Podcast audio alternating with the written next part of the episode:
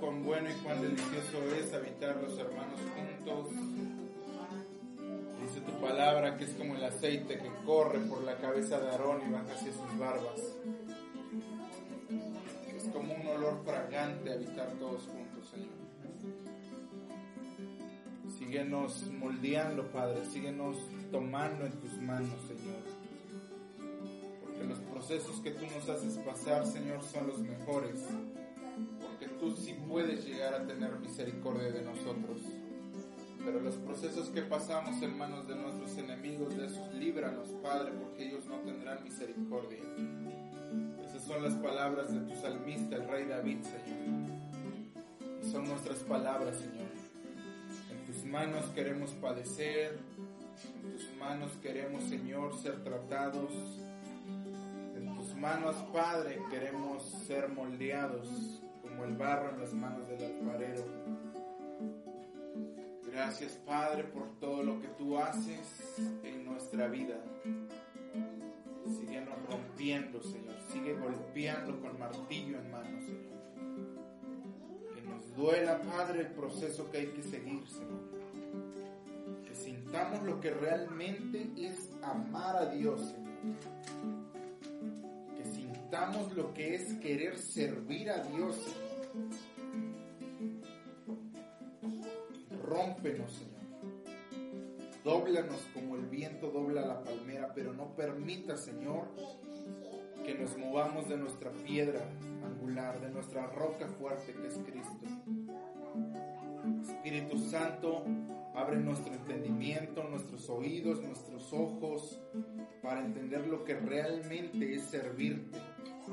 Para entender, Señor, que como diría aquel Sabino, esto no es un juego. Porque hoy día, Padre, hay muchos cristianos jugando a la iglesia. Cristianos que han sido engañados, que han jugado y que les han hecho creer que tienen un, llamado a la salvación o al ministerio o al servicio, Señor. Cada uno de nosotros conoce tu voz audible.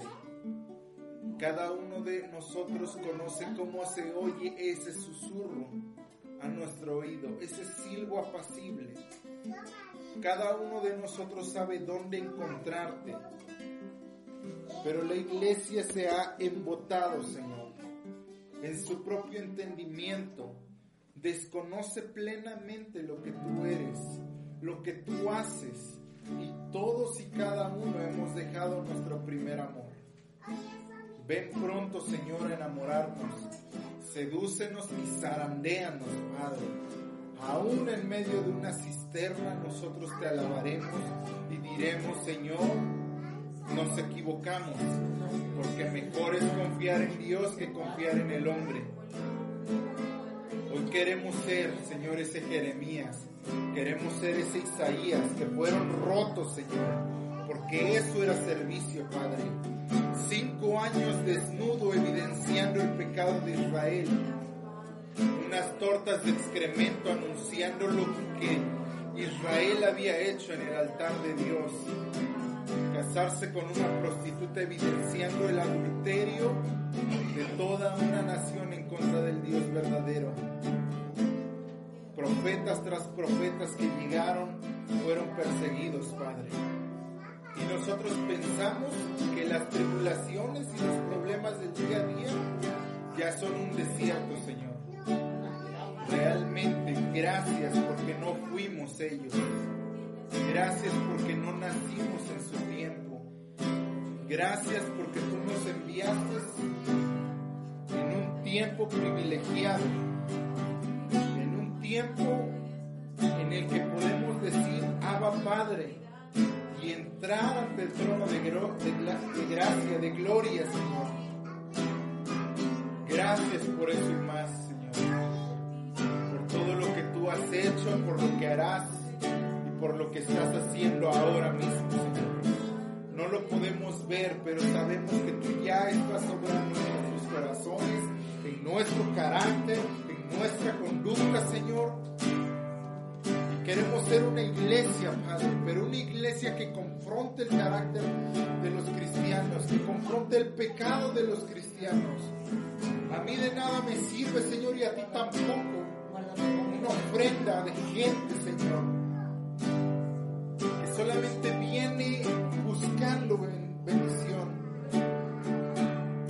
Palabra que tú vienes por una iglesia santa, pura, sin mancha y sin arruga.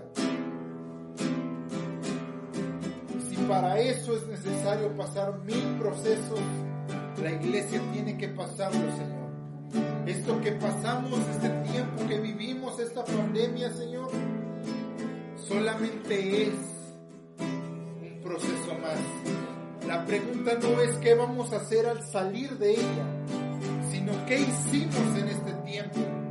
¿Qué hiciste como iglesia? ¿Te la pasaste reprochando que no podías salir? ¿O dedicaste el tiempo para estudiar, para leer, para orar, para comunicarte con Dios? ¿Perdiste el tiempo pensando que era algo del gobierno, que era algo planeado, que fue un virus manipulado, que alguien lo hizo? Al final dice la palabra que nada sucede sin que Dios lo haya dicho. Así que cada vez que dices es el gobierno, en realidad te estás equivocando porque es Dios, Dios sobrando para la iglesia. Esto ni siquiera es para el mundo, esto es para la iglesia.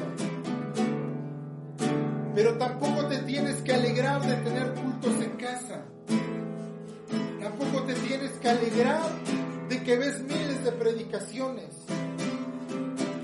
Porque Dios realmente lo que ve es el corazón del hombre. Han pasado ya más de 100 días. ¿Y qué es lo que hemos hecho como iglesia? ¿Dónde está el sentido de comunidad hacia la gente? El conectar a la gente con Dios.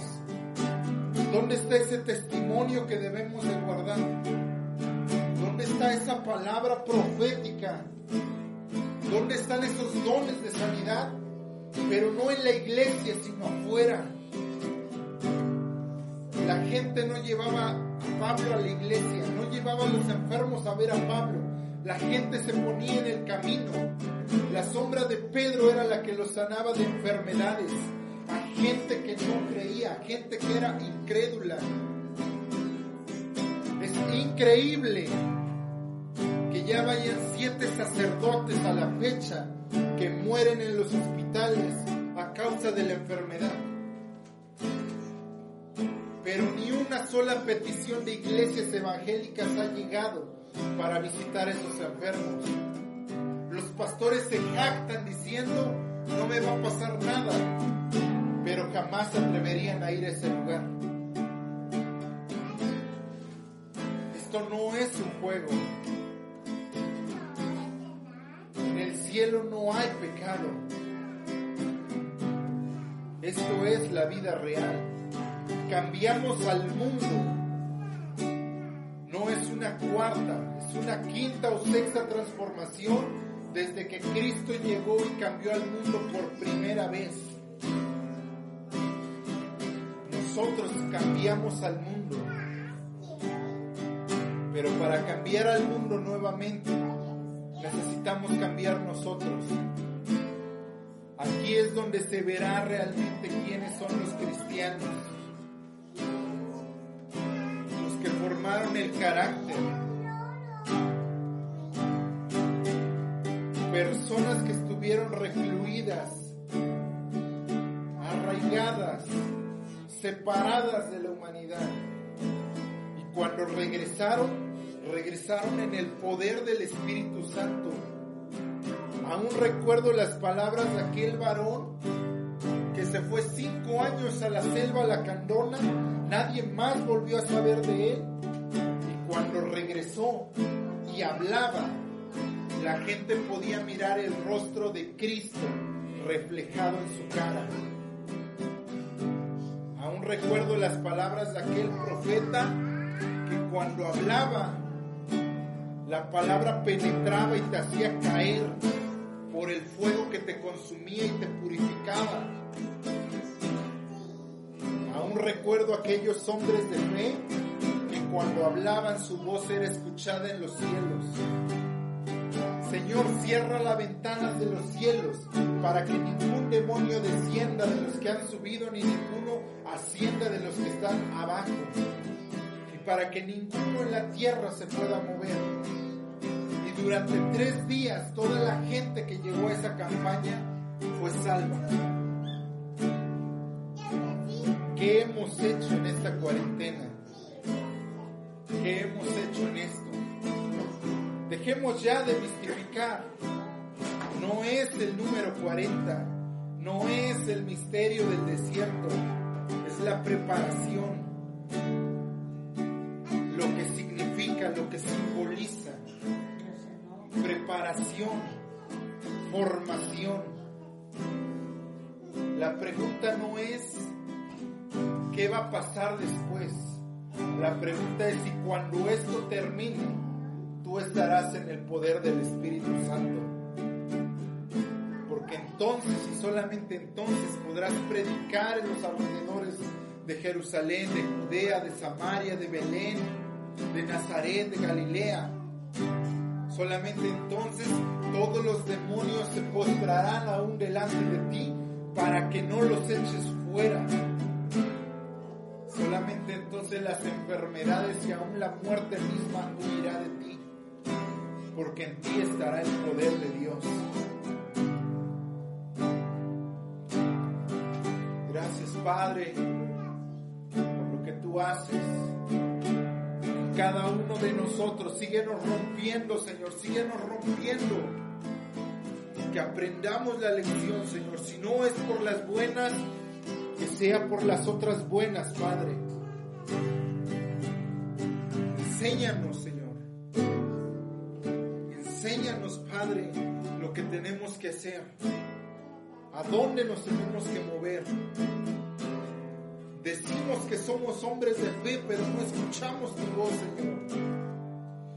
Decimos que somos hombres de unción, pero no nos dejamos guiar por tu Espíritu Santo. No entendemos, no sabemos, Señor hemos sido cegados por el diablo. Creemos que lo que nosotros predicamos es cierto. Y muchas veces, Padre, escuchamos doctrinas de demonios y espíritus engañadores. Abre nuestro entendimiento para que tu palabra se haga carne en nuestra vida. Que seamos como los profetas que estudiaban de día y de noche para poder entender tus misterios seamos como ellos, Padre, el único digno, Señor.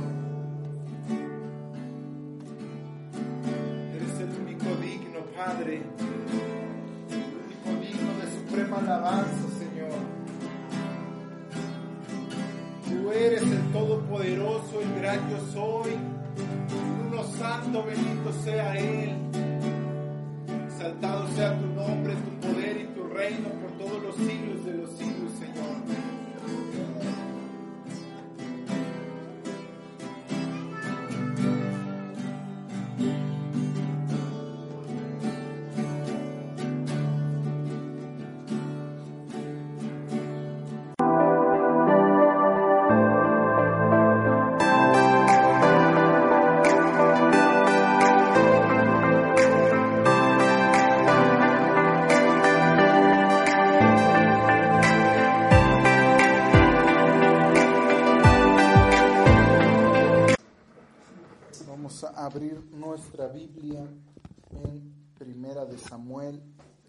Capítulo 3, y dice de la siguiente manera, el joven Samuel ministraba a Jehová en presencia de Elí, y la palabra de Jehová escaseaba en aquellos días.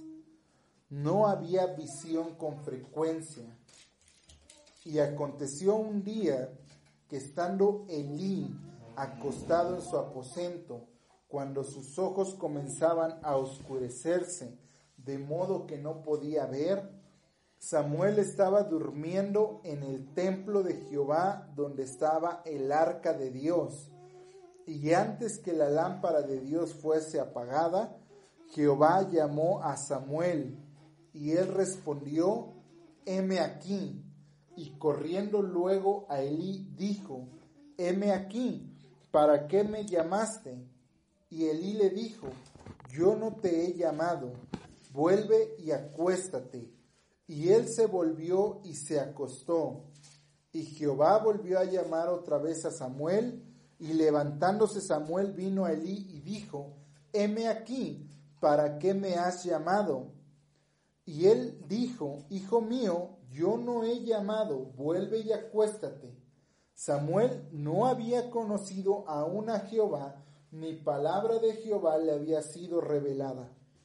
Jehová pues llamó la tercera vez a Samuel, y él se levantó y vino a Elí, y dijo, heme aquí, ¿para qué me has llamado?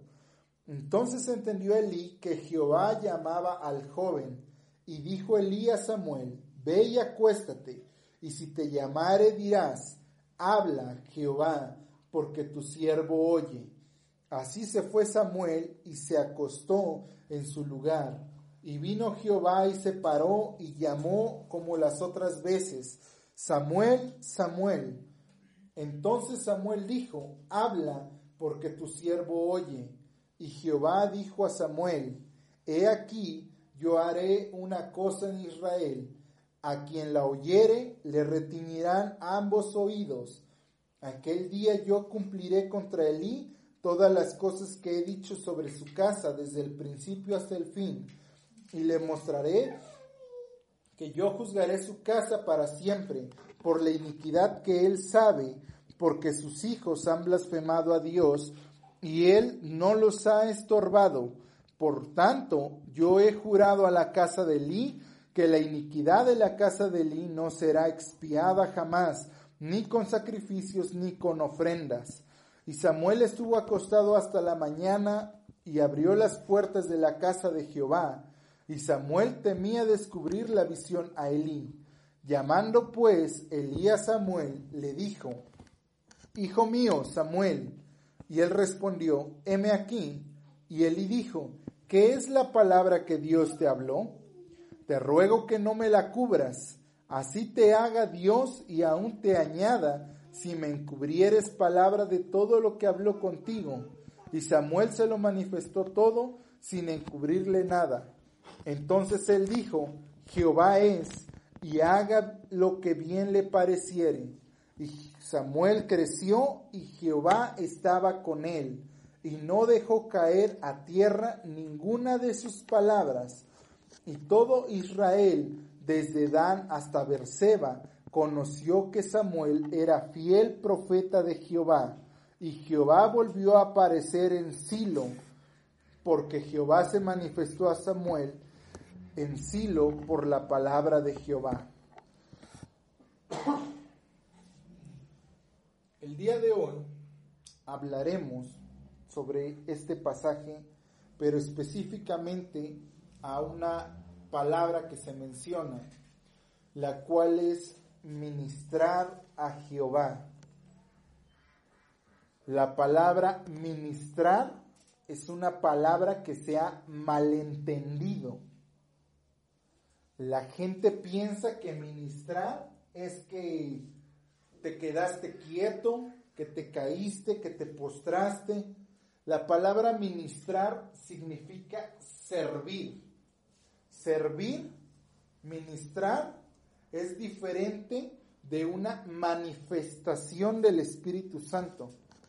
La palabra ministrar dice que Samuel estaba sirviendo a Jehová en presencia de Elí.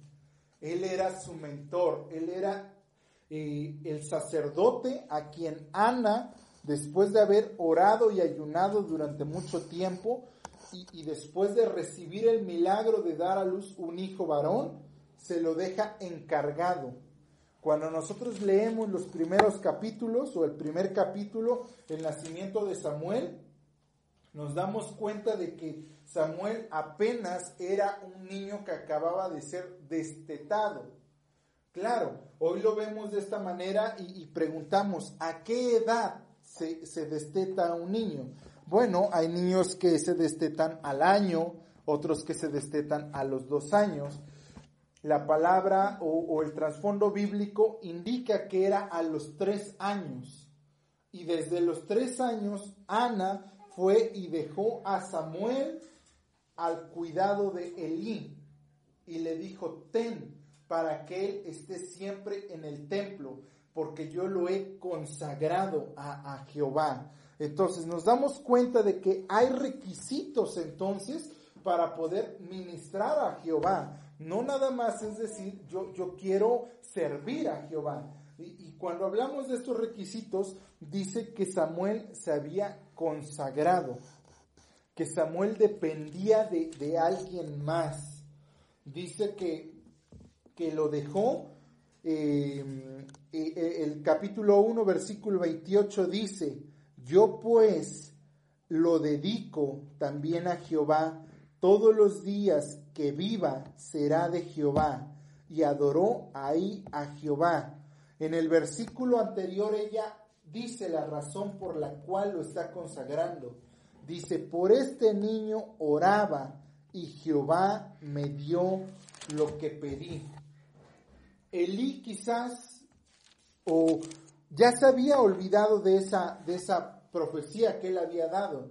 Él, ya se había olvidado de, de, de, lo que él le había dicho a Ana eh, cuando la vio llorando. Quizás ya ni se acordaba que la confundió con una ebria, pero ella que sí se acordó regresa con Elí y le dice, Elí, este es el niño por el cual yo estaba orando.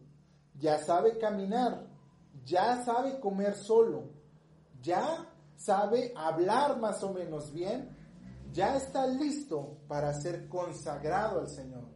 Y desde entonces empezó a servir. Ahora, la, la palabra nos dice algo muy importante. Dice, y el joven Samuel ministraba a Jehová en presencia de Elí, y la palabra escaseaba en aquellos días. No había visión con frecuencia. Estamos viviendo una época en la que la palabra de Jehová escasea y no hay visión con frecuencia. Sí, Dios nos habla a todos a través de la palabra, pero la palabra profética que Él, que él dice escasea.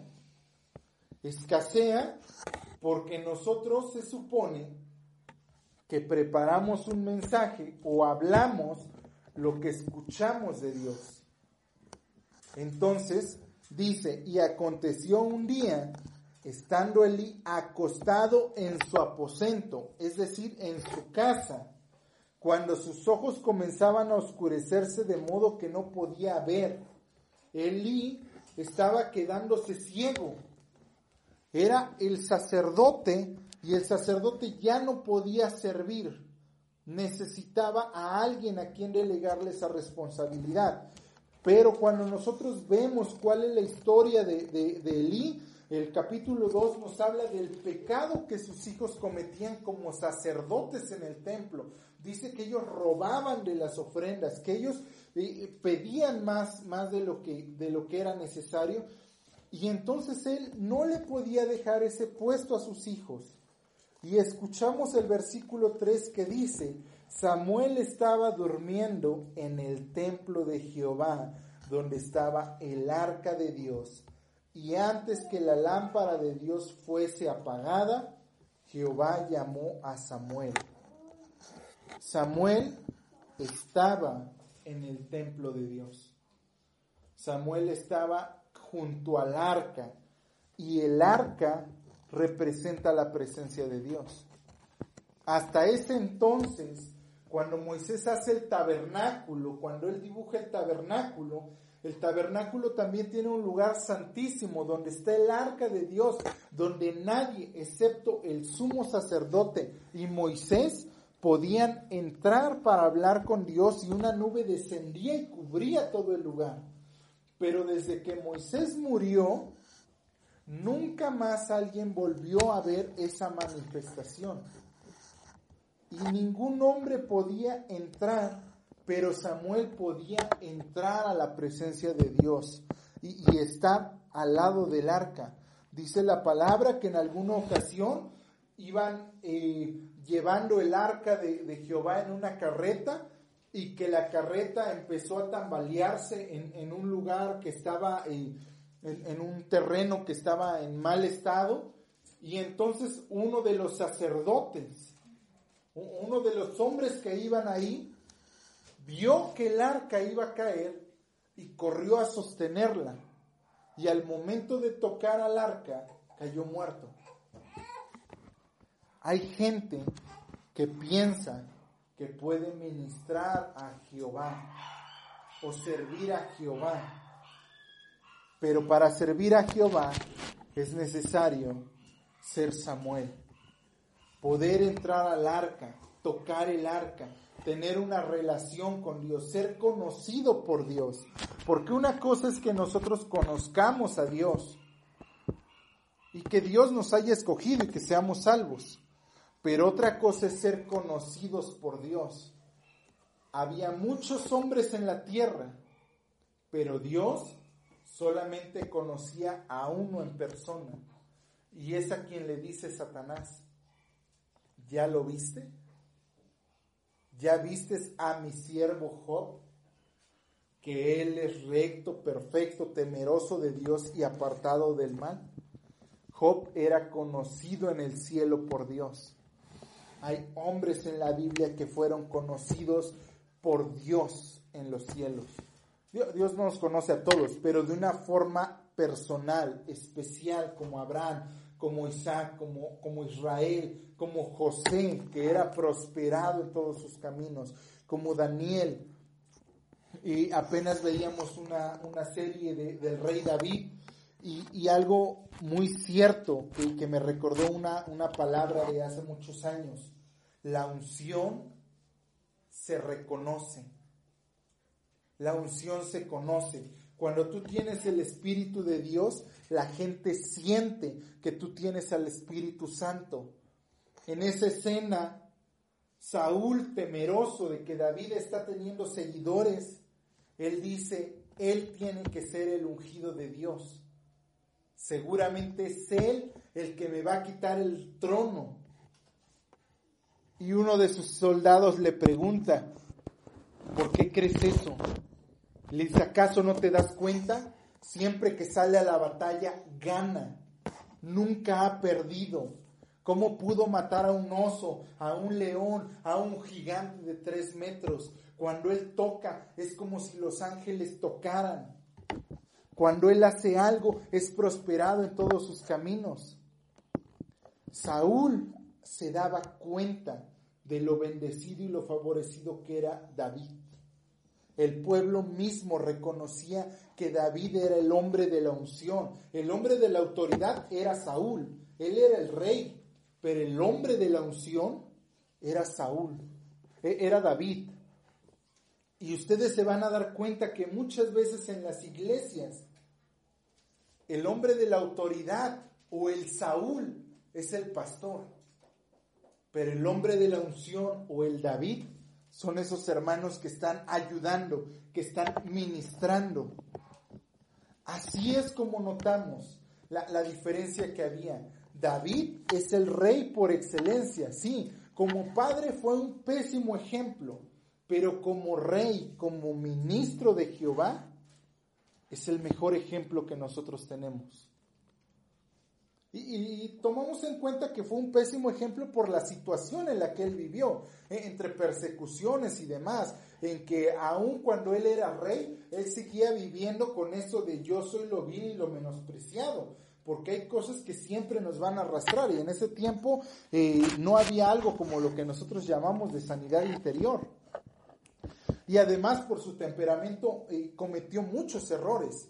Pero aún así, Él es el ejemplo claro de cómo en persecución Él ministraba al Señor. Estando en su casa, Él ministraba al Señor. Pero viene un momento en el que David se desconecta de Dios y Dios tiene que volverlo a conectar.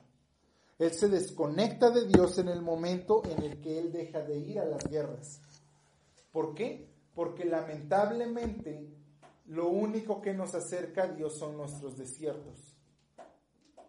Elí se había desconectado de Dios. Ya no había forma de volver a conectarse con Dios. El pecado de Elí había sido no dejar un sucesor, no preparar a uno de sus hijos. No necesitaba a los dos, solo necesitaba a uno. Y ese mismo pecado o ese mismo error es el que comete Samuel años más tarde. Ustedes leen el libro de Samuel, se van a dar cuenta de que más adelante Samuel está con el pueblo y el pueblo le dice, danos un rey. Y Samuel dice, ¿por qué quieren un rey? ¿Por qué desprecian a Dios? El pueblo tiene razones suficientes porque le dicen a Samuel, Samuel, tú lo sabes bien. Tú sabes que tus hijos no andan en el mismo camino que tú y que no los puedes dejar a ellos como jueces ni como sacerdotes. Samuel vuelve a repetir ese mismo patrón. Pero cuando Samuel sirve a Jehová, Samuel realmente está conectado con Dios. Cuando nosotros servimos, cuando nosotros ministramos del Señor, realmente estamos conectados con Él.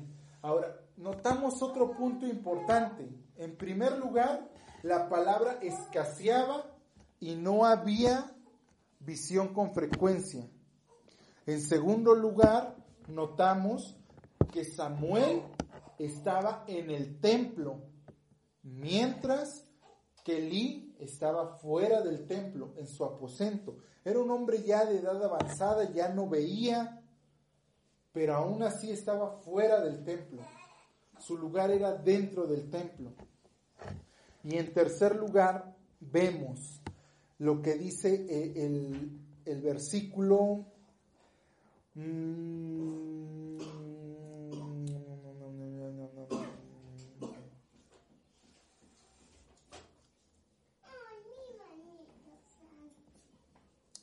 el versículo 7. Y Samuel no había conocido aún a Jehová, ni la palabra de Jehová le había sido revelada. Samuel servía a Dios, pero no había conectado con Dios. Eso pasa muchas veces con los cristianos. Comienzan a servir a Dios, pero aún no han sido no han conocido a Dios y su palabra no ha sido revelada a ellos. Cuando nosotros retomamos el ejemplo de David, David era el hombre de la unción, era un hombre conforme al corazón de Jehová, porque él tan pronto pecaba, se arrepentía. Él pasaba días componiendo para el Señor horas componiendo para el Señor. Él, tenía una vida consagrada al Señor. Claro, pecó y, pecó muy feo y muy fuertemente. Pero eso se ve opacado, se ve quitado debido a su consagración con el Señor. Cuando David oraba, él abría su corazón delante de Dios. Cuando David eh, cantaba, él cantaba para Dios. Esa es la diferencia. La diferencia está en, ¿estoy ministrando a Dios o estoy ministrando a la gente? Y ese es el punto clave del mensaje, que, lo que hemos visto eh, como, como escuela de ministerios es, yo quiero ministrar a la gente. Cuando el punto principal es, yo debo de ministrar a Jehová. ¿Por qué? Porque yo toco pensando que la gente me va a escuchar y que se tiene que oír bien. Y, me pongo nervioso y, y me desconecto. Y pierdo la unción y pierdo al Espíritu Santo porque lo empiezo a hacer para la gente.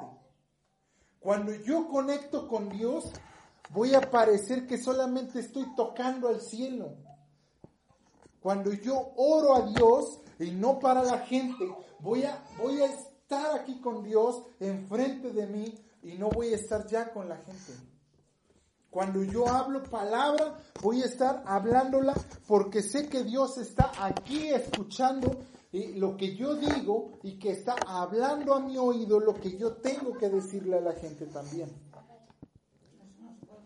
Entonces, el punto principal en esto es, ¿ministro para Dios o ministro para la gente?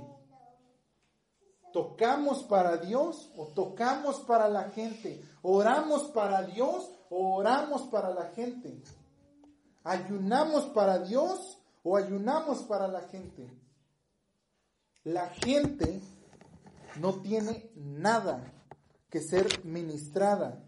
La administración de la palabra, el servicio de la palabra es la forma en la que el Espíritu Santo los va a tocar. Cuando uno habla, uno, uno dice, Dios, ¿qué vas a hacer? La gente se esfuerza por recibir algo y no por darle algo a Dios. Me preguntaban hace unos días, semanas ya, no, no recuerdo en qué tiempo, ¿por qué no has orado por, por, por tus estudiantes, ¿no? Por ejemplo. Porque si el Señor quisiera hacer algo, Él no tiene que pedir permiso. Dice que Él entró como un viento y que, y que llenó la casa y que empezó a repartir lenguas de fuego, como Él quería a cada uno. Si el Señor quisiera hacer algo, lo haría. Aún con pecado, aún con rebeldía, aún con que yo me resisto. Ah, te resistes. Te voy a romper para que no te resistas más. Cuando el Señor quiere hacer algo, Él lo va a hacer, queramos o no. Nos va a romper. Lo que tenemos que hacer es conectarnos nosotros con Dios. Es decirle, Señor, si tú quieres hacer algo, hazlo. Y si no quieres hacerlo, no lo hagas. Pero yo soy ese instrumento que quiere ir a la batalla. Pero yo, Señor, lo único que tengo que hacer es estar contigo. Si me están diciendo que hay un tiempo de oraciones, Señor, tengo un tiempo extra. Aparte del que voy a tener al rato, aparte del que tuve en la mañana, aparte del que tengo dos minutos antes de dormirme, me están dando un tiempo extra para estar contigo. Para estar contigo.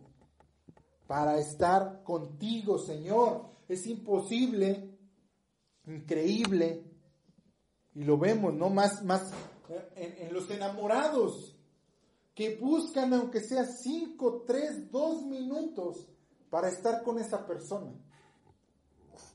Lo vemos en las escuelas y a, veces igual y es de otro salón, pero salimos a receso o, en un break o vamos al baño y aprovechamos el momento.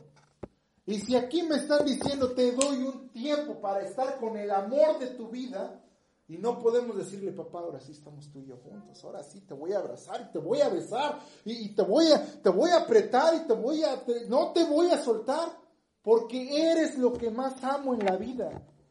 Esa es la diferencia de por qué la gente no es, no es ministrada. ¿Por qué el Señor no los ve con agrado? Pues porque no lo buscan. Dice la palabra que cualquiera que lo buscare lo va a hallar. Y si yo busco al Señor, yo lo voy a encontrar. Y si yo lo busco a Él, a mí no me importa lo que esté la gente aquí. A mí me dijeron que toque, pues voy a tocar, pero voy a tocar para Él, porque este es el momento en el que yo puedo conectar contigo. A mí me dijeron que ore, ah, pues Dios, a mí no me importa que ellos oren solos, porque cada uno se debe de pelear por orar. Es como decir, aquí está Dios, hasta un lado que yo voy a ver a Dios, así esté yo nada más en sus pies, así le esté chupando yo la, la mugre de las uñas de los pies, pero por lo menos voy a estar ahí. No voy a decir, ah, pues ahora tú, pues pásale tú, ¿no? Ah, está Dios, pero pues, pues ya, Dios, Dios, pues que se quede con las obras. Porque yo, pues yo no voy a ir, que venga Él a rogarme, que Él chupe mi mugre de mis pies. Porque pues Él tiene que lavar mis pies, no le lavó a los discípulos, también a mí. Eso es lo que la gente piensa en su corazón. No buscamos a Dios porque no amamos a Dios, porque Dios representa lo que yo no quiero. Yo no quiero servir a Dios y mientras yo no quiera servir a Dios, yo no voy a renunciar a nada que Él me pueda quitar. ¿Por qué no, por qué no busco a Dios? Porque, y si Dios me quiere enviar de misionero, no, pues yo tengo esposo o esposa, tengo hijos, nietos, bisnietos, eh, mi compadre, tengo los 15 años de aquí ocho días, y si el Señor me manda ahorita a Cuba, me voy a perder los 15 años y ya pagué los 10 mil de este, del salón o del qué sé yo.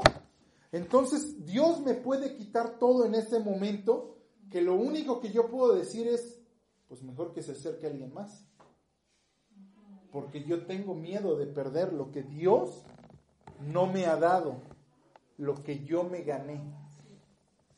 Porque yo tengo miedo de perder lo que yo mismo me gané. Si yo con mi esfuerzo y mi trabajo me compro un reloj, voy a tener miedo de que Dios me lo quite. Porque es mío. Porque Señor, yo, yo trabajé por Él. Pero si yo confío en que Él me lo dio, yo diré, Señor, ya se va a descomponer. Tú me lo diste. Cuando se descomponga, ¿qué procede? Te lo devuelvo, lo mando a componer, ¿qué hago? Y el Señor va a decir, no, porque ya tengo otro mejor. Cuando yo confío en que Dios me está dando las cosas, entonces no me va a quitar nada. Al contrario, me va a dar cosas mucho mejores. Entonces, yo no puedo confiar en que mi familia es mía, en que mis cosas son mías, porque en realidad todo proviene de Dios. Cantamos muchas veces a Dios, Señor, ven, establece tu reino, que tu gloria llene este lugar. Sí, pero que llene este lugar, que no llene mi vida, porque si llenas mi vida, me va a pasar como a Pablo y voy a renunciar a todo lo que yo quiero. Me va a pasar como a Pedro, me va a pasar como a Saqueo que empezó a vender y a dar sus cosas. Me va a pasar como a Mateo, a, Mateo Leví que, que dejó el puesto, su trabajo. Me vas a pedir tantas cosas que yo no quiero darte, porque me duele dártelas, porque no confío en ti, porque digo que soy el hombre de la unción, que camino en lo sobrenatural. Pero cuando viene Satanás y me susurra al oído, yo le digo, tienes razón Dios me va a fallar. Y entonces empezamos a dudar de Él. Pero nosotros no le creemos a Dios. Porque si le creyéramos, sabríamos que nada pasa en la tierra a menos que haya sido su voluntad. Dice que después de que Samuel viene, ahora ya, punto siguiente, el, Señor le habla, él no conocía la voz de Dios. Hasta que Elí le dice, veías esto. Elí sí sabía que era Dios. Dice, em, y dijo Elí, ve y acuéstate. Y, y, se, y vino Elí, entonces entendió Elí que Jehová llamaba al joven y dijo Elí a Samuel, ve y acuéstate, y si te llamare dirás, habla Jehová, porque tu siervo oye. Así fue Samuel y se acostó en su lugar. Elí le estaba enseñando a Samuel cómo escuchar, cómo discernir la voz de Dios. Si yo quiero que Dios me hable, yo tengo que empezar a poner atención a lo que Él ya me habló antes. Dice que después recibe la palabra profética contra Elí y se la da. Y al final dice, y Samuel creció y Jehová estaba con él y no dejó caer a tierra ninguna de sus palabras. Y todo Israel, desde Dan hasta Berseba, conoció que Samuel era fiel profeta de Jehová. Y todo Israel desde Dan hasta Berseba, conoció que Samuel era fiel profeta de Jehová. El mensaje que recibimos desde hace muchos años y que sigue vigente es un mensaje de cambio y de transformación. ¿De qué esperas para servir a Dios, para consagrarte a Dios? Sí, quieres dones, ten dones. Dios te puede dar muchos dones. Pero realmente lo que Dios quiere es que la iglesia crezca.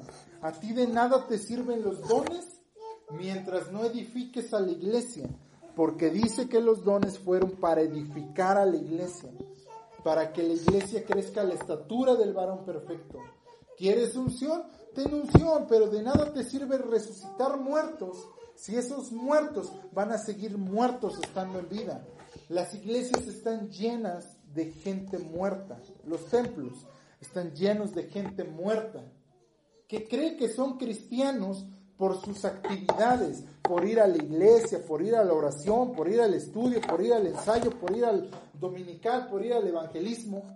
Y cuando tú les quitas todo eso, se les acaba el cristianismo. Cuando tú les quitas su estilo de vida, se dan cuenta de que eran luz en la oscuridad. Que en realidad la luz que había en ellos era tinieblas. Entonces, el Señor realmente necesita una generación que busque, que busque de Él, que, que quiera estar a su lado, que quiera ministrar a Él y no a la gente. La gente no necesita ser ministrada, porque la gente va a servirse. Unos se sirven a los otros, pero realmente el que debe de ser ministrado es Dios. Realmente el que necesita o el que no necesita, a quien le pertenece nuestro servicio, nuestra alabanza, adoración, oración, nuestra vida misma, a quien le pertenece el mundo en el que nosotros vivimos, es a Él. Nosotros solamente administramos un poco de lo que Él nos está dando.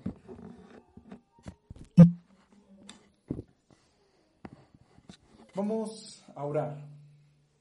Señor, muchas gracias, Padre, todo lo que tú haces, por lo que tú estás al pendiente de nosotros, Padre. Porque hasta el día de hoy no has tomado en cuenta nuestros pecados,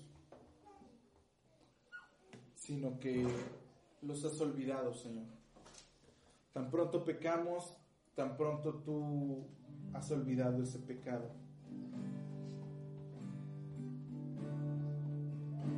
Gracias, Señor. Porque aun cuando nos olvidamos de ti, volteamos a mirar a falsos dioses, a los hombres, Señor. Tú nos sigues mirando con agrado. Porque tú esperas paciente como un Padre misericordioso. Porque tú eres celoso de nosotros. Y aún con esos celos, Padre, esperas pacientemente. Nos amas demasiado, Señor. Nos amas demasiado, tanto que no lo merecemos. Perdona, Padre. Perdónanos, papá. Porque te hemos fallado nuestras veces seguimos mirando como mira el hombre, por el exterior, por las habilidades, por el parecer, pero no miramos en el corazón.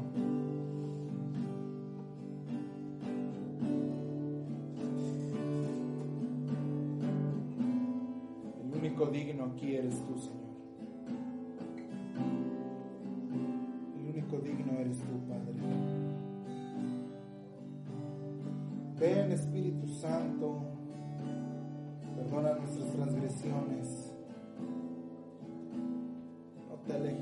De nosotros, Señor.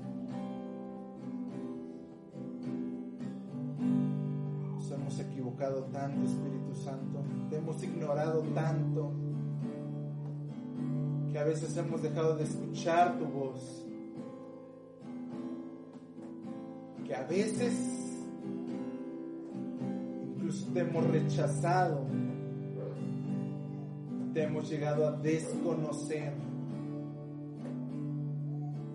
Perdónanos, Espíritu Santo.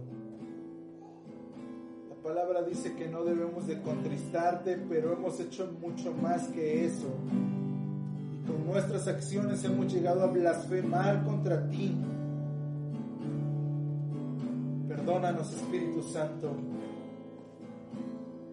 Perdónanos por querer ministrar a los hombres y no ministrarte a ti. Perdónanos, Cristo, porque hemos, hemos usado tu sangre como un permiso para pecar. Porque hemos cometido el pecado de libertinaje. Porque hemos rechazado tu sacrificio y te hemos negado nuestra vida, carácter y conducta.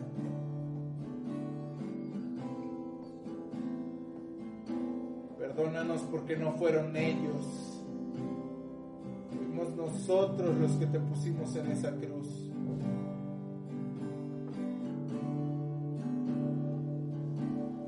Perdónanos Espíritu Santo, perdónanos Cristo, perdónanos papá. Confiamos en esa promesa que dice que si tu pueblo se humillare, se postrare delante de ti, perdonarías el pecado y sanarías la tierra. No lo hemos hecho, Señor.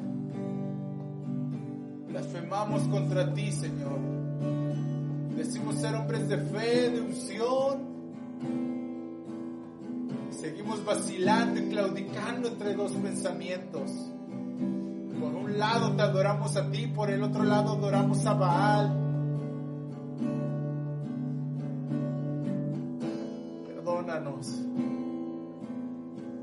Perdona esas fallas, Señor. Restauranos, Señor. Tócanos, Señor. Tócanos, Padre, para que seamos hechos conforme a tu imagen. Aviva esa unción, ese fuego que hay en nosotros que se está apagando avívalo nuevamente hasta que arda como una llama fuerte, Señor. Sea una llama fuerte, Señor. Una llama que no se apague, una llama que nos incendie, que ese fuego corra a tal grado que nuestro, nuestro cuerpo mismo siente esa ansiedad de querer amarte, de querer proclamar tu nombre, Señor. Dicen que la ansiedad no es buena, Señor razón, no es buena cuando la produce el mundo, cuando la produce el diablo, pero si sentimos ansiedad de verte, queremos tenerla, Señor.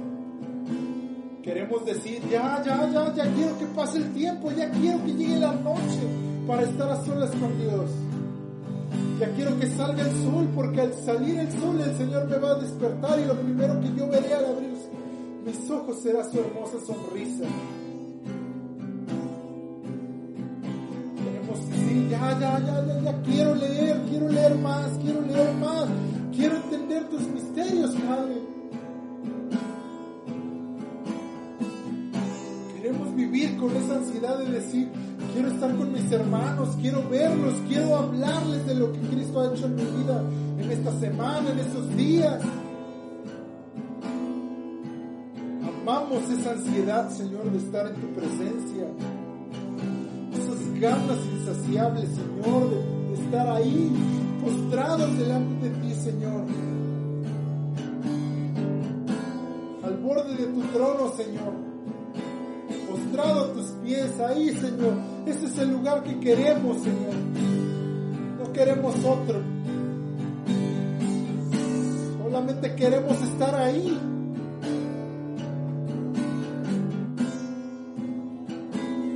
Ahí si tengas misericordia y voltees a mirarnos aún con nuestro pecado. No exigimos estar de pie. Queremos estar tirados delante de ti, Señor. Porque aquí el único grande y digno eres tú.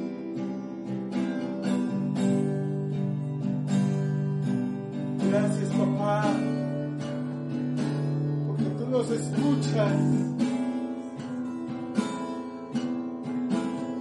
No es necesario que calles a los ángeles. No tenemos nada bueno que decirte, papá. Todo lo que haremos será confesar nuestros pecados. Entre menos escuches serás mejor, Señor. Solo perdónanos. De toda maldad, Señor. Porque no miramos como miras tú. Y por eso lo agradecemos también. Porque tú miras ese poquito, ese poquito de bondad llamado Espíritu Santo dentro de nosotros.